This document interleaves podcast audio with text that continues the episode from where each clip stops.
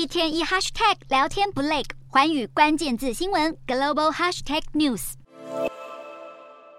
维格尔诺卡拉巴赫地区冲突落幕，以亚塞拜然胜利告终。亚美尼亚总理帕辛扬当地时间二十四日在一场演讲中，痛批以俄罗斯为首的集体安全组织在保护亚美尼亚上毫无作用，甚至扬言加入通缉普丁的国际刑事法院。二零二零年纳卡同样发生冲突时，莫斯科至少还提供装备给亚美尼亚。不过这次俄罗斯深陷乌俄战争泥沼，拒绝介入两国冲突。如果加入国际刑事法院，也意味着。普丁要是来到亚美尼亚，将可能被逮捕，显示这位俄国强人总统不止和西方决裂，和前苏联国家的关系似乎也渐行渐远。